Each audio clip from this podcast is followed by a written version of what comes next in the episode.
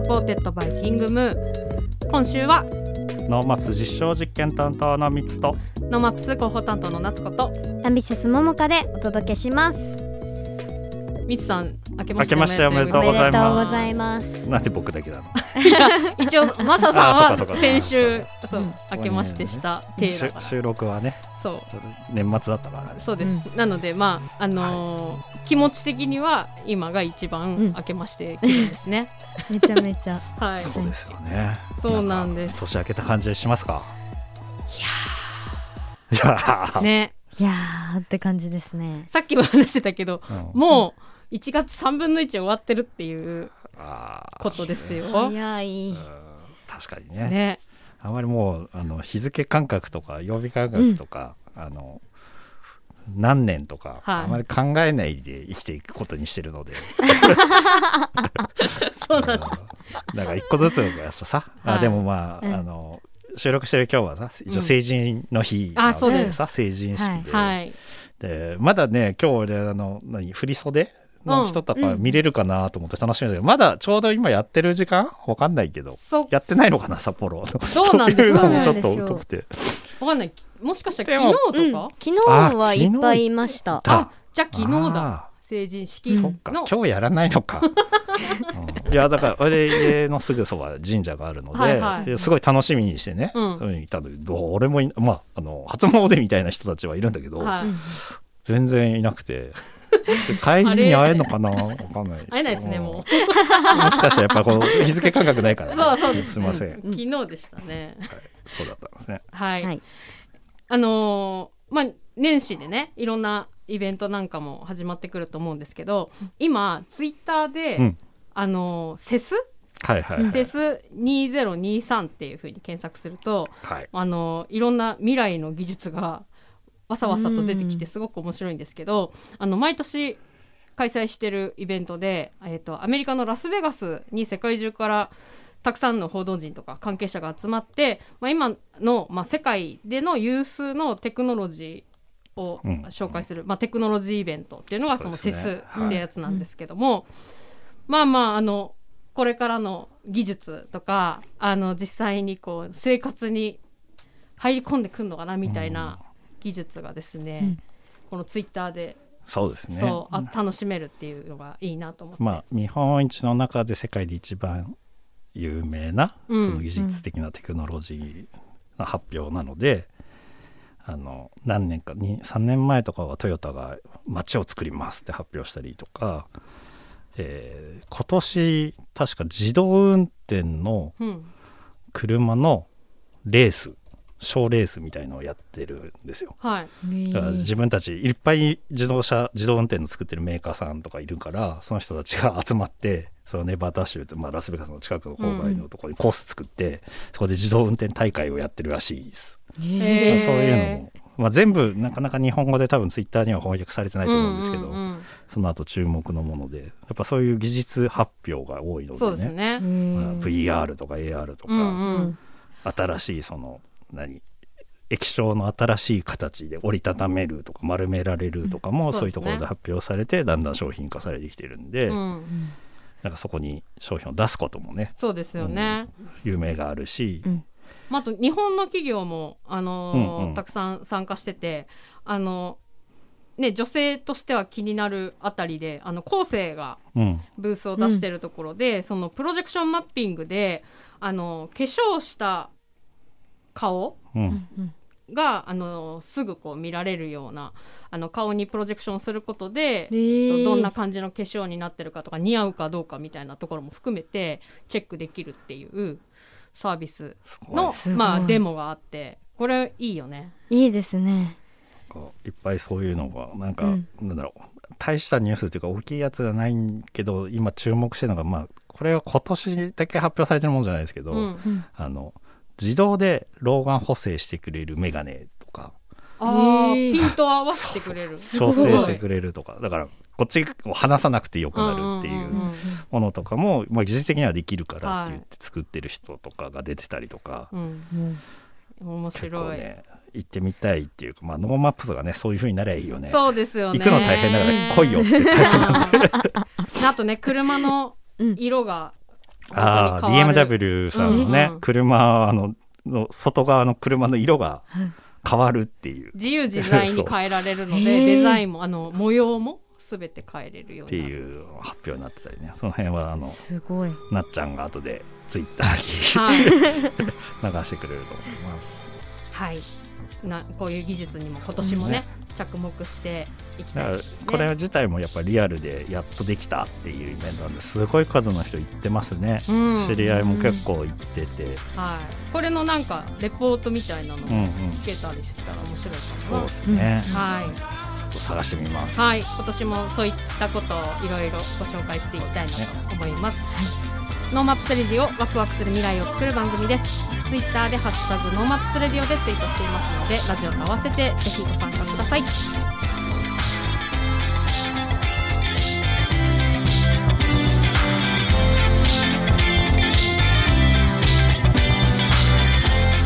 Radio。本日は北海道大学大学院環境科学院教授で、えー第5回持続可能な世界北海道高校生コンテスト実行委員会の実行委員長を務めております山中康弘先生にお越しいただいております。山中先生明けましておめでとうございます。明けましておめでとうございます。どうぞよろしくお願いしはい、ます今年もよろしくお願いします。はい、あの山中先生にはですね NoMaps 2021の時にですねあのノーベル物理学賞を受賞されたあの真鍋敏郎先生のあの緊急企画ということで教えて山中先生気候モデルって何っていうあのトークセッションに私が あの急遽お願いをして登壇いただいたりもしておりますがあのその説ありがとうございました。ありがとうございます。本当に緊急企画だったんです。そうでしたね。このラジオも緊急ですけどね。先生にもさっきそうなんです毎回ありがとうございます。そして実は山中先生とはもう15年来ぐらいの、何ですか？飲み友達ですか、まあ、た定期的にね飲んだりもいたしておりますが。まあビジネスのね、あの、はい。制裁とか言ってるから 頭上がんないんですよ。共共済化じゃないで。そうなんですよ。あの前職のねトマムの時にあのいろんなプロジェクトを一緒にやらせてもらっていたりしてそれ以来のお付き合いなので、そうですね。はい実は大変長いはい。長くあのいろいろお世話になっておりますで今日はですね実は私も審査員としてちょっと関わらせていただいておりますが、あの第5回持続可能な世界北海道高校生コンテストというのがありましてあのこれについてですね少し山中先生にお話聞けたらなと思って今日はあのお誘いさせていただいてるんですけどもこのコンテスト高校生コンテストっていうのはどういったものなんでしょう？そうですね。えっ、と第5回と言ってるようにですね、うんうん今年がまあ5年目になります。はいでその前に実は、えー横山先生という人が、えー、と科学部を中心として20年間もうん。あの環境のコンテストをやってきたんですね、はい。それを受けました。で横山先生から最近はねなんか持続可能な社会とかそういうのが流行ってるからそっちに変えてくんないとか言われたからはい。はいはいはいということで変えました。5年前それがそうそうそう。うんうん。で面白いのはこれ世界高校生なんですよ、はい。あ北海道なんですよね、うんうん。日本がないうん。もう今やねインターネットの時代だからね北海道から他の地域にパンとつながればいいのではい。日本いらず。うん。P2P の世界です。なるほど。でえっ、とその高校生コンテストをするにあたってはい。まあ最初はですねえっ、とリアルな会で集まってたんですよ、うん。ところがコロナになったでしょ？はい。だからえっ、とオンラインでやろう。とうん。そうしたらねすごく良くなりました。逆に。うん、リアルの方がいいっていう人もいるんだけど、はい。北海道広いじゃないですか、はいはい。だから1回目と2回目はその高校の代表者が来るって感じだったの。ああそっか。選ばれし者にそうなっちゃそううそうそう。そうそうそう、だけどオンラインになった瞬間にもうとにかく作品出したら来れるよってことで、うんなんか作品を選ぶというよりはその後の打ち上げ、はい。その交流会の方がみんな大好きになっちゃって、はい。もう高校生交流会に出すエントリーの資格を得るために作品を出すみたいな。どっか間違えてないか？みたいな。そういう感じでなってきましたね。えー、この高校生が出す作品っていうのはあのどういったものになるんですか？そうですね、えー、と今のうん。その、高校ではですね総合的な探究の時間とかいうのがあって、はいはい。えー、とその時間を使って自分が地域のことを調べたり、うん。あるいは興味がある SDGs のテーマを調べたりとか、いろんなことやっていい。んで高校ごとに特徴があるんですよ。うんだからその高校ごとに、えー、とやってるものをそのまま出してくださいと。だから普通のコンテストだとこういうふうに作品は5分以内に作ってこうやってくださいとかいろいろ決まってんだけどはい。何にも決まってない。とにかく動画出せみたいな感じうだから。ん。だからひどいところになると15分ぐらいの作品出してくるしはい。ひどいのだと3分喋っておしまいになってるのもあったりとか、はいうん。もういろいろですね、えーそういう意味では審査員泣かせですね。そうですね。大変だったでしょ。毎毎年あ、えっと今あ3回目から私参加してるようなんですけども、あのこの、ね、年末年始で、えっと、大体67本うん。ぐらいのあの動画を見てそれに、まあ、評価をつけてくれっていうふうに、まあ、山中先生からオファーをいただいて見るんですけど、まあ、あの本当に学校によってこう作りが全然違って本当に大きなホールでしっかり発表してるところもあれば体育館で とにかく発表したのもあればこのコンテスト用になんかしっかり作り込んだんだろうなっていう子もいたりだとかあのーそれぞれの特徴というか個性が、そうですよね、はい、出てくるのがうん。また面白いなって感じですね。まあそれを見たいんですよね、うん。その日頃の高校生の姿を見たいから、うん、むしろこう出来上がった作品よりもそういうのを見せてもらった方がなんだろうあこの高校こうやってんだみたいなのが分かって、うん、お互いに見合うという特徴が一つあるんですよね。それとあと審査員がねものすごい数いるんですはい、もう集合地と呼ぶ感じなんですけど、はい、今年もね68人いる68人 作品はね51個しかないんだよ。うん、あの審査員の方が多い。でこれはねあの。偉い先生がこれがいいって選ぶんじゃないんだあーうん。だから大学1年生も今回4人ぐらいいるはずですよ。う、うん。んそれでみんなとにかく高校生が学んだ作品で、うん。高校生が調べてんだから誰が聞いたっていいじゃないですか、うん。誰が評価したっていいじゃないですか、うん。だからいろんな人にお願いしてもちろん大学教授も何人かいるし、うん。いろんな人がいます。農家の人もいればですそうね。企業の人もいれば、うん。あとなんだろう NPO の方とかね実際に活動されてる方とか、まあ、私みたいなフリーランスの人もいればだから本当にいろんな視点で見てんだろうなってそう気がするとねしますね。作品ごとに、うん。まあ10個ぐらいコメントが来るんで、うん。それを読んでみてくださいと。札幌ぐらいだと大丈夫なんだけれど地方になるとせいぜいコメントくれる人って、うん。その先生だとか、ちょっと偉い町の人とか、はい。そういう人が見てコメント出すわけ、そういうんじゃ今の時代ダメでしょって。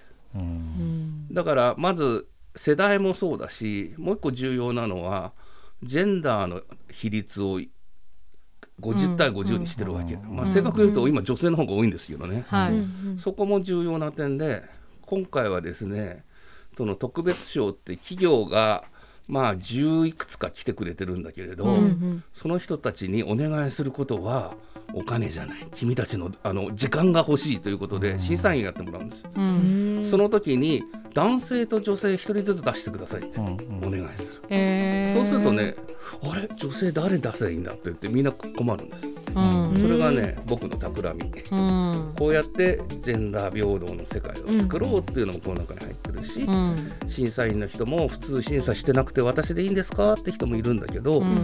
やっぱりそこも、えー、と自分で審査してみてあこうなんだって勉強してもらおうとうん。うんみんなで学ぼうみんなで作ろうそんなコンテストですね。はい。なので、あのー年末年始のそのこう今の高校生がどんな感じで何を考えてるのかっていうのを、まあ、見れる機会としてすごくあの毎年あのオファーいただいてそれを受けてるのはそれが見たい見てみたいなっていうのがあるんですけど今年あの25校全道の高校から25校の51作品、そうです。はい、集まってるということですけど、あのまあ、これまで5年間実施してきて山中先生はもう多分ほぼ全部見てたと思うんですけそうどですね。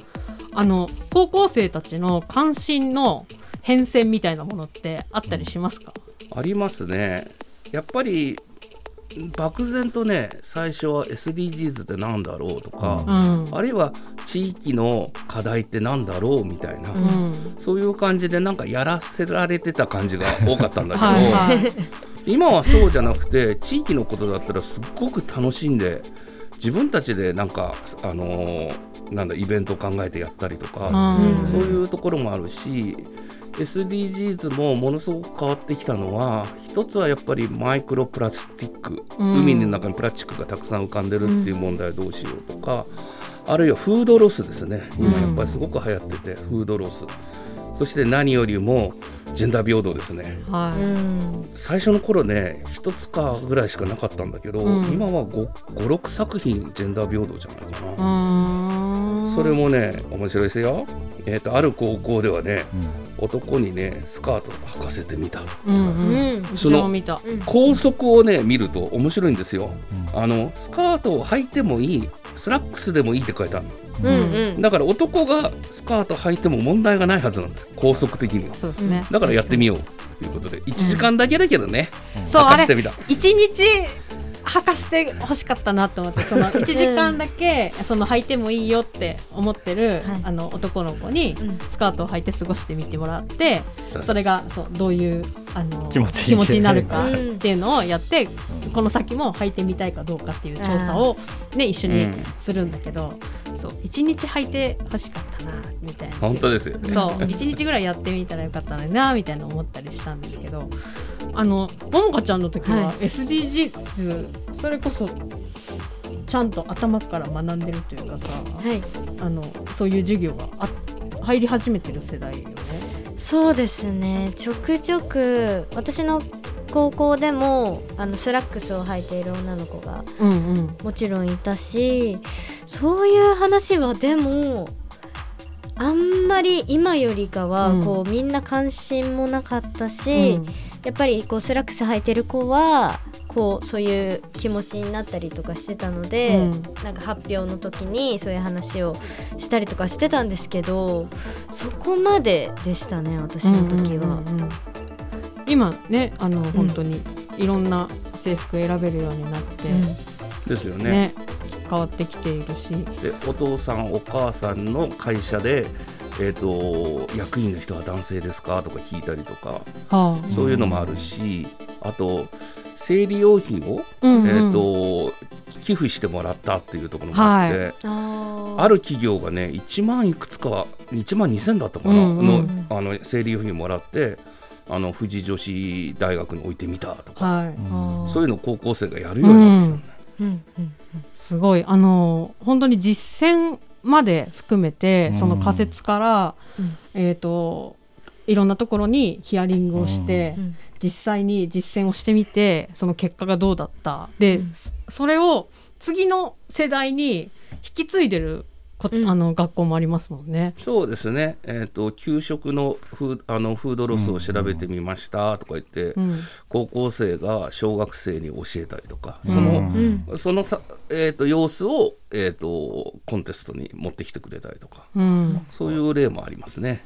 本当なんかあの実際に企業とか、まあ、フリーランスで活動してとか、うん。何かを起こそうとした時に、あの大人も変わらずこのプロセスでやらなきゃいけないよねっていうのをあのうん。高校生たちがもうやってるっていう、そうですね、はい。うん、のをこう垣間見るので、まあ、大変刺激にも。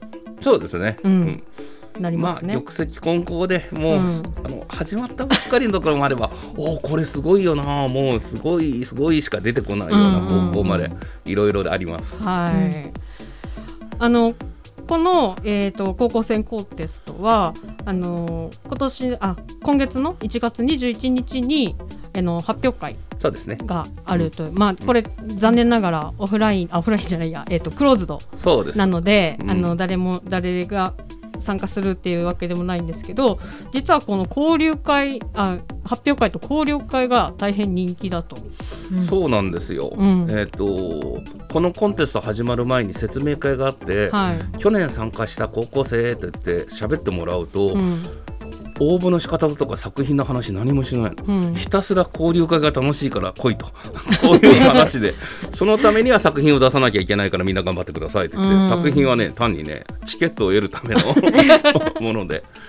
実際ですねえっ、と3時間ぐらいやるんですけど、うん。僕が喋るのはもう30分以下かな、うん。あとは、えー、とまず作品でどんなこと苦労したのとか、うんそれからこれ地域でどんな問題になってんのとか、それから未来を作るためにどんなことしたらいいのみたいなことをですねあのブレイクアウトルームで、うん。いろんな高校生ミックスチャーで、はい。えー、と4人とか5人ぐらいでブレイクアウトルームがね 20, 個20以上開くんですよ。すごい。それでそこで話し合いをしてそれでみんなで共有したりとか、うん高校の先生は高校の先生とか審査員の人も集まって話すから、うん今年は下手すると200近く行くんじゃないかな参加者が。楽しいですよ。3時間で終わんなそうですね。そう。そうですね。確かに。そしてね、うん。あの全部のブレイクアウトルームにグラフィックレコーディングの人が入って絵描いてくれるんです。あーへー。すごい。それもすごい。そのグラフィックレコーディングの人ってみんな描き方違うじゃない？それぞれ個性が、それがねずらーっと20枚ぐらい並ぶんですごいですよ、すごいですね。うん。これ私はい。ボランティアでねやっぱりやりたい人っていうのを集めてもらって、うん。それでそっちも参加する。で高校生の何人かはあ自分たちもやりたいって言って、うん。夏頃はよくそのグラフィックレコーディングの書き方教室をやってますね、あすごい。この間あの新聞記事で出てたんだけどある高校の野球部のマネージャーさんは、はい。その試合の内容をグラフィックレコーディングにして、え使ってるって書いてありましたよ。スコアじゃなくて。いやスコアもきっとありますよだけど、うん。ち注意点とかそういうのが全部絵になってるす。ごい。ーそういう使い方もあるんだ。新しい。うんすごいですね。今考えるのは高校生なんですね。ね NoMaps でもやっぱり盛り上がるのは飲み会で、まあが先生の時はあのコロナ禍でね、あれだそうですね。ったんですけど、うんうん。基本はあのやっぱり東京というかね、世界からやっぱり札幌に集まってきていただいて、えうん。あのすぐ帰れないだろうと。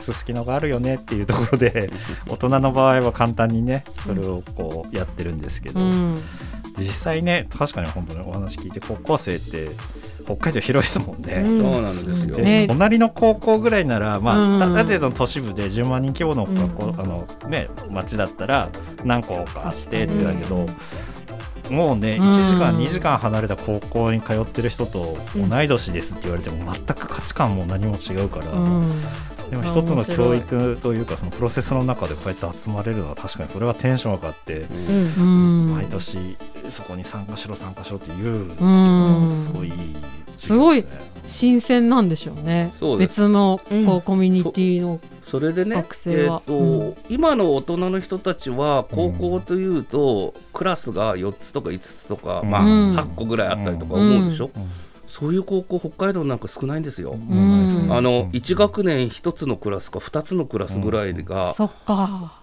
多分ね北海道の高校って270ぐらいあるけど、はい。200校ぐらいはクラス1つか2つですよ。そっか。その札幌、旭川、函館、帯広とか恵まれたところだけが4クラスとか8クラスあって、はいはい。他のところは2クラスぐらいですよ。1クラスか2クラス。そっか圧倒的にその同年代のはいこうコミュニティが小さいってことうん、ですよそうそうそうね。話さないんですよ。ああ、うんそっか。確かにでオンラインでなんか偉い人の話聞くとかそういうのは慣れてるみたいなんだけど、うんうんうん自分から話していいっていうのがまず新鮮なんですよ。そうか。なるほどな。高校生の NoMaps でも過去にその大学生に対してやってるうん。カリキュラムはいくつかあって、まあ、同じようにこう同じようにこうやって、まあ、当然ながらメンターがいて、うん。でどちらかというとやっぱ教えながらで、まあ、そこにセッションとして落書きというかね、うん。グラグラレコとか、うん。そういうのがあってやっぱそういう中ではこう表現としてグラレコって大学にどんどん入っていってそういう学生もねうん。単純にその勉強するだけじゃなくてこういう形で評あのみんなで共有するんだとか、はい。オンラインだとこうするんだとかっていうのが出てきたなと思ったんですけど、うん。もう圧倒的に高校生からって言われると、そうだよな、はい。うん。だからもうちょっとあの NoMaps もこのココンテストに高校の方に入り込んだ方がいいんじゃないかなって、あの今回私 NoMaps の人としてあの審査員として参加しているんですけども、もう一人入るとそうですよね。特別賞作れますよ。 NoMaps 賞とかあ来年はじゃあすいません。お願いします。やらせていただきます。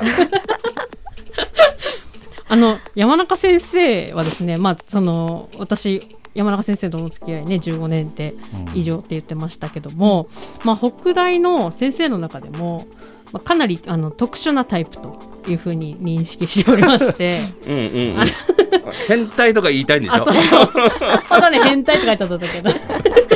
そう特殊なタイプだと聞いてますが、まあ、特にあのこれに関わらずですけどその大学だけじゃなくて外側特にその高校生に向けた活動を結構いろいろされてるなって思うんですけど、うん。これはこのモチベーションというか理由は何なんですかね？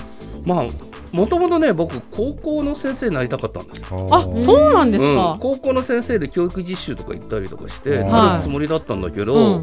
なんかね大学の先生にならないかって言われたのではい。それ以来大学の先生やっちゃってるんですよ。あそっかそっか、うん、高校の頃からね、あのーこう赤点を取ったはい。子にね、はい。まあ、物理なんか得意だったからさ、はい。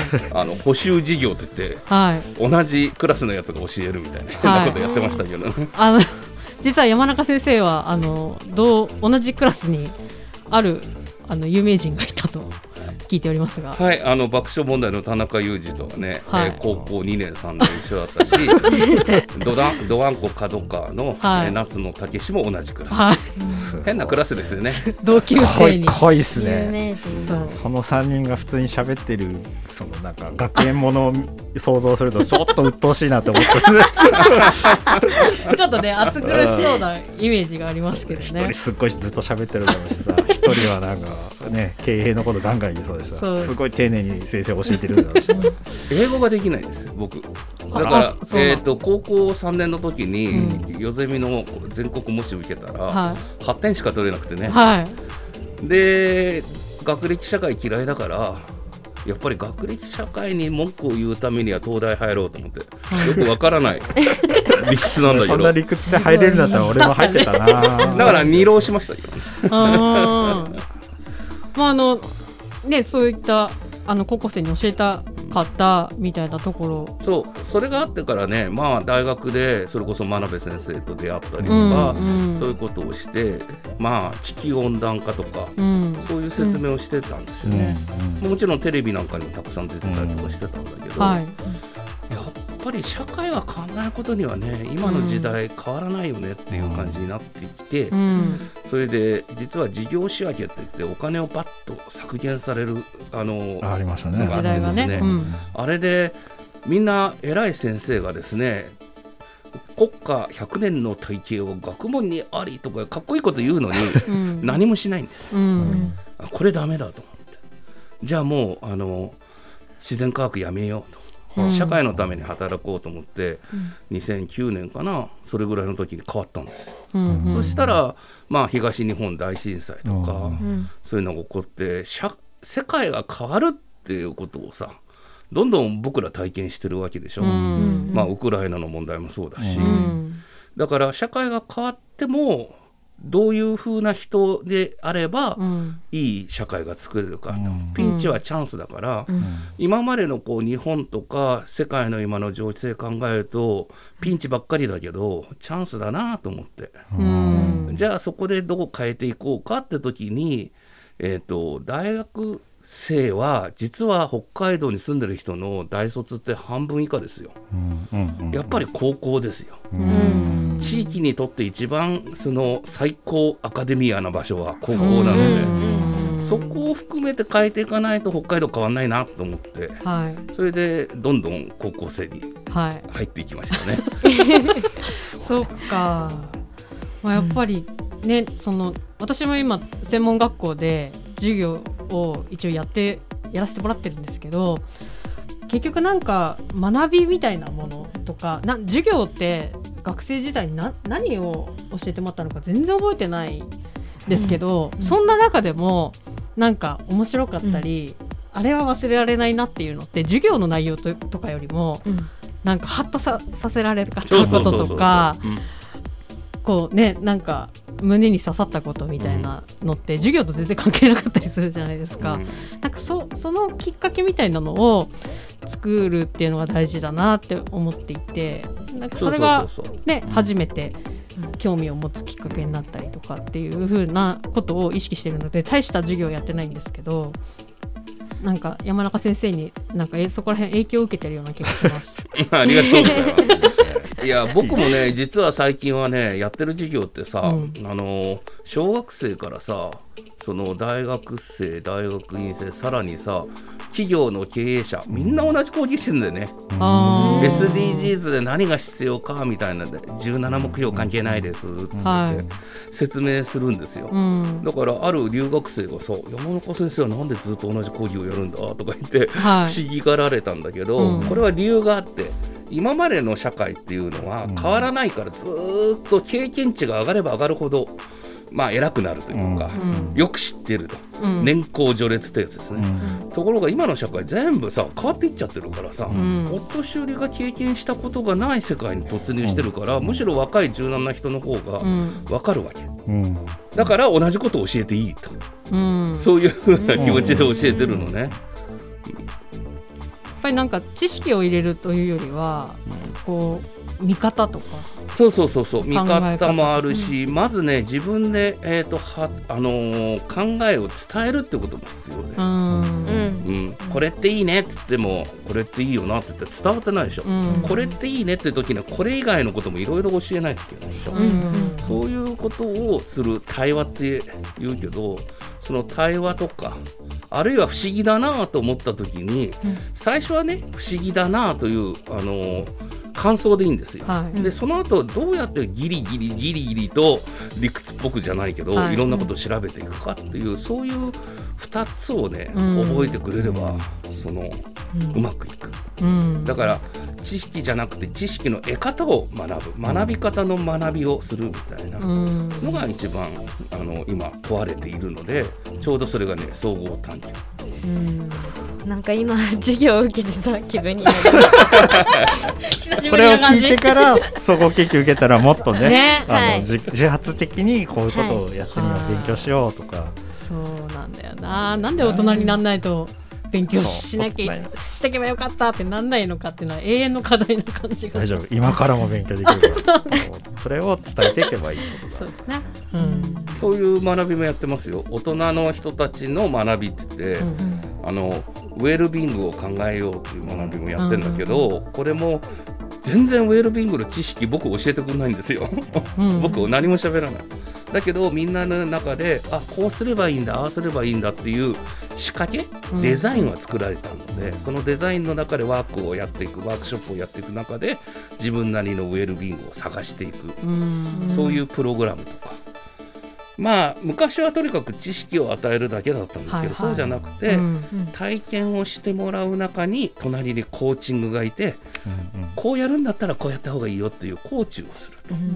だから習うより慣れろはダメでうん。それよりは一回やってみてそこでやってみた結果を隣でコーチでこうした方がいいよっていうアドバイスをするみたいな、うん。そういう学び方に変わってきてんじゃないですかね。なるほどいや今年もいろいろまああの大人になっても勉強しなきゃいけないんだなっていうのは、ね。大人になればなるほど思うことですけども今年もいろいろ学んでいきたいなと思いますので山中先生どうぞよろしくお願いします。ちらこそ。一番学んでんのは僕だから、あね、そういや絶対僕よりま学んだ僕が一番だから。みんな多分あの審査員の方が多いってそこなんで逆なんで実は逆だとそう学ばしてもらって。審査員に学んでもらってるんですよ。先生の立ち位置が実は逆なんだっていうことに俺はハッと気づいて素材がね、せうん。あの高校生が出してくれるのそうでそかもな。それを見てあなたたちは何をコメントしますか？いや本ね当試されてる感ありますもん。いいいいヒントをいっぱいいただいたので、はい。今年の NoMaps でなんかできたら面白いなってちょはいっと思いながら聞いておりますので、はい。またぜひゆっくり相談させてください。はい、はい。よろしくお願いします、はい。お願いします。本日は北海道大学大学院環境科学院教授で第5回持続可能な世界北海道高校生コンテスト実行委員会実行委員長の山中康弘先生でした。ありがとうございました。ありがとうございました。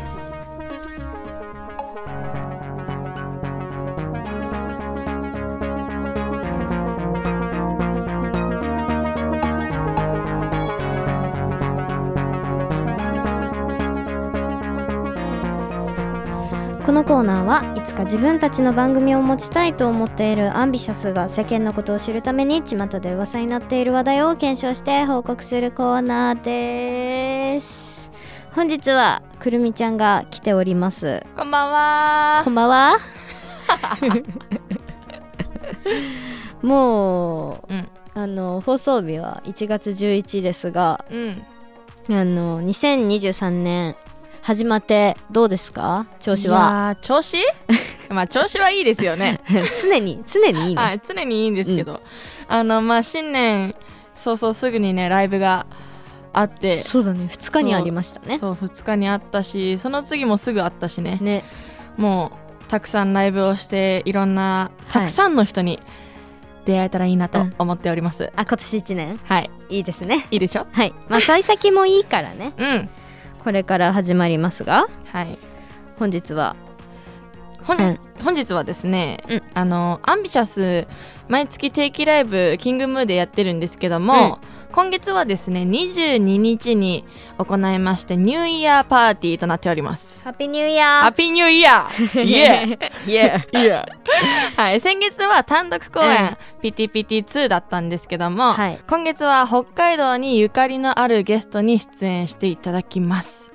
今月はですね、うん。ネオサイコさんとうん。デーモンファクターさんこの2組に、えー出ていただくことになっております。はい。もう毎月ねうん。ゲストに来てもらって先月はまあ単独公演だったけど、うん。今回はあのいつも結構最近ご一緒する2組ですが。ですね。結構私好きなのよコンセプトが。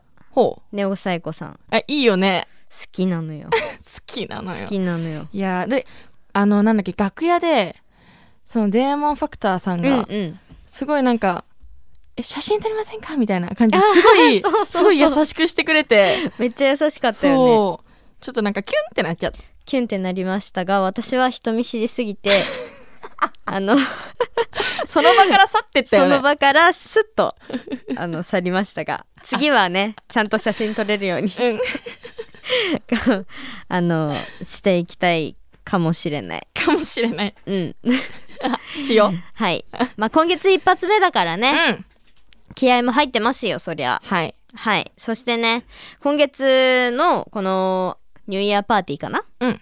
は私たちの13曲目の新曲ですね。えー、まあ13曲もあんだ。そうなんだよ。へえまずそこがねうん。まだ2年経ってないからねそれで13曲だよ。いっぱいあるね。充実してます、はい。ありがとうございます。ます。まあ配信はね11曲目なんですが、うん。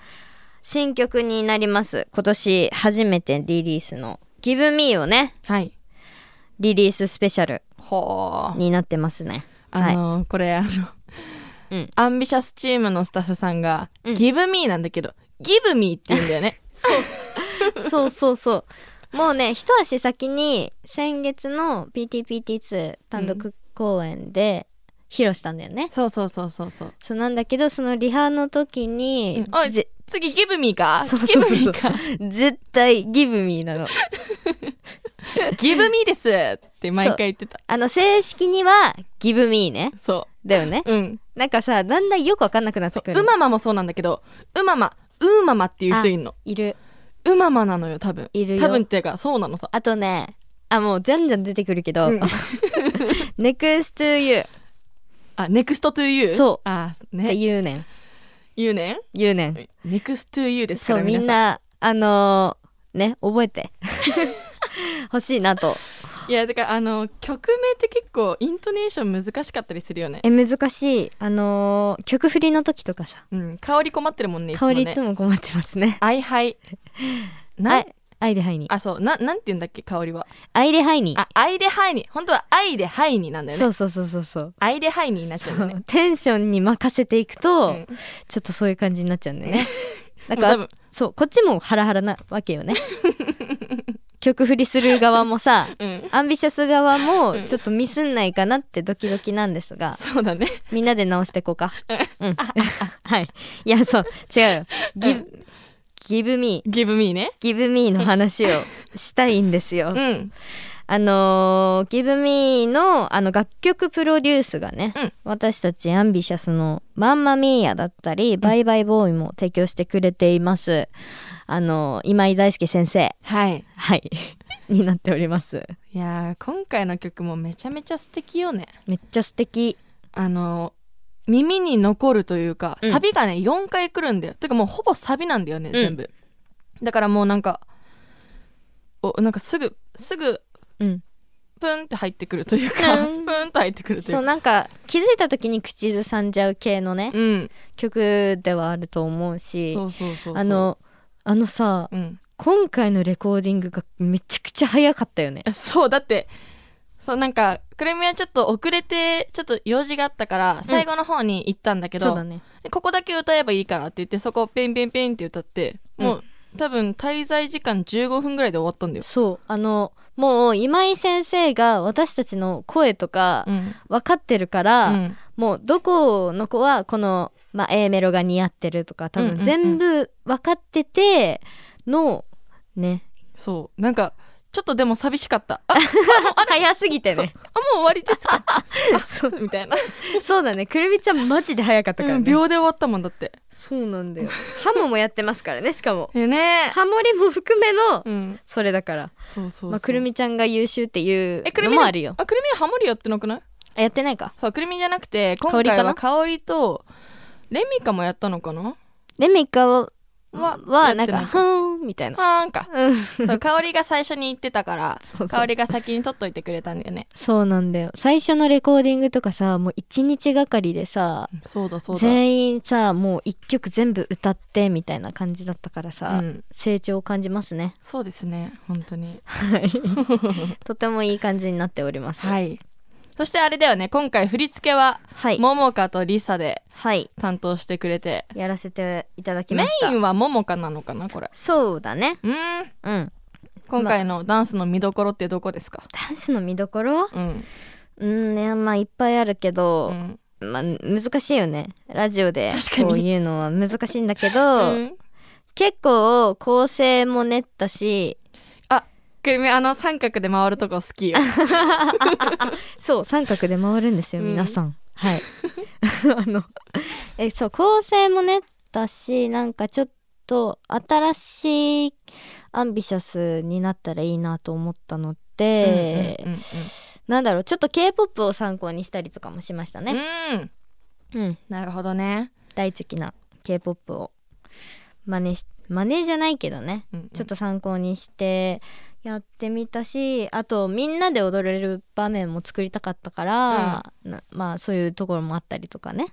ダンスナウなとこね。そうですね。あの狐の狐の形をさせるんですね。はい。まあこれはあのライブに来ていただいて見ていただけるとわかると思うんですけども、はい。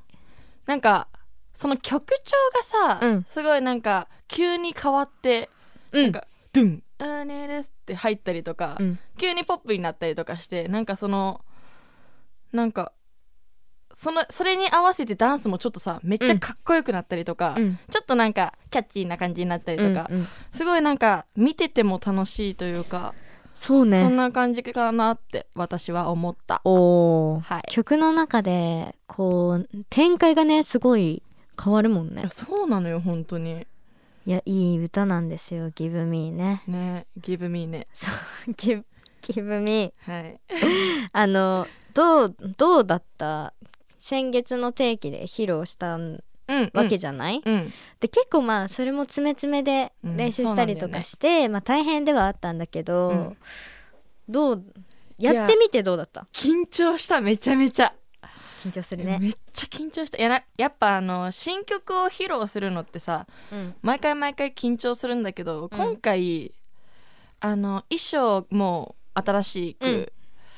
えー、とその衣装でやるっていうのもそうだったし、うん。そのちょっと練習の期間が少なかったというか、んんん。ちょっとあの爪めちゃめちゃ爪には詰めたけど、やっぱり全体練習が少なくてそうだね。そうちょっと不安要素がね。そうちょっとねあったのよ。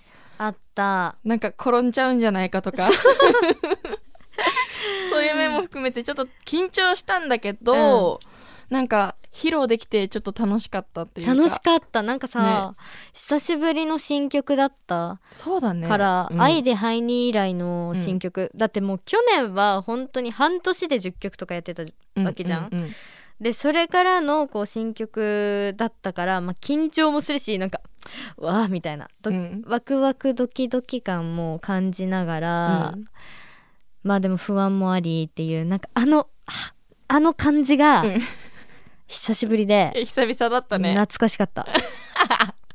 でもまあ最終的には「見ろよ!」みたいな。そう「見てこの衣装そしてこの曲!」みたいな感じだったかな。ドヤ顔で踊ってたねうんドヤ顔。きっと。はい。まあこんな感じでねうん「きぶみ」今月の22日にうん。リリースされますが、はい。あのなので今日はねかけれないけど。そうだね。そう。22日をこう楽しみにしていただけたらなとうん。思います、はい。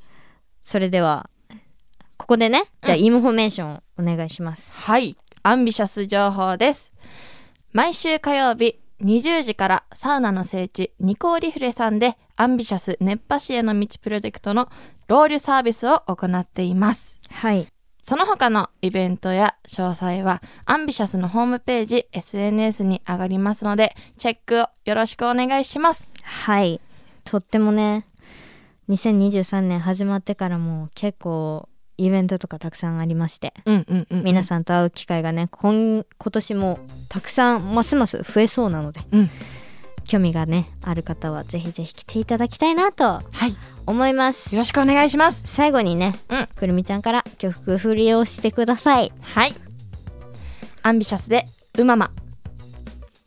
はい今日はくるみちゃんに来ていただきました。ありがとうございました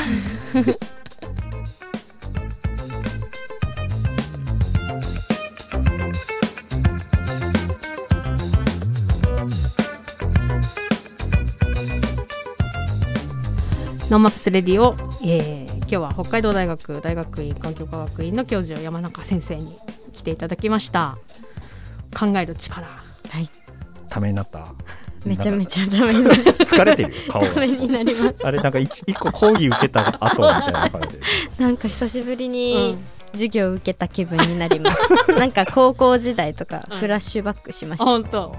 なんかある？わあの忘れられないというかこれこの授業よかったなみたいなのあなんかあそれこそ私あ私の行ってた学校が総合学科で、うん。なんかそういう授業があって探究うんうん。探究、課題研究みたいなうんうん。のがあってそれでは私もやったしもう全員だったんですよ学年。うん。でその中でやってた一番面白かったなって思ったのがあのガチで 1, 1ヶ月ダイエットしてみたみたいな、自分ごと化したね。男の子がやってたんですけど、うん。めちゃくちゃ痩せてて、うんすっごい面白かったっていう。それが 思い出しました。はい、面白い。何でもありだもんな。はい。でもありだもんね、うん。確かに。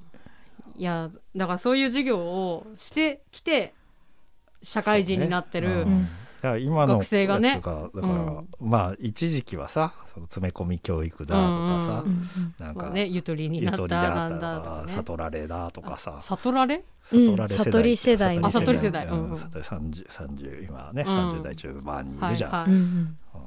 うん。だからさそれがまた変わって今度今うんなんだっけ、Z 世代、まさに今回 Z 世代の話だと思うんですけど、うん。そのなんかハイカラなイメージのねもののお話が Z 世代って多いじゃない？その、うんうんバズるとか、TikTok でどうのこうのとか、その表現じゃなくて地頭の作り方がちゃんと授業によって変わってきてて、山中先生のおかげだね。いや本当にいろいろなあのー工夫というか、うんされてんだろうなって、考えるための考え方うんでしょ、確かになと思うけどね。まあ、それがあればねどんな世界でも乗り切れるというか。いやね乗り越えていかなきゃならないですからね、SDGs で。SDGs で。ちょっと含み笑いがあるけどね。難しいからね。検索してみようね、はいちょっとずつ、ね。ちょっとずつやっていきましょう、はい。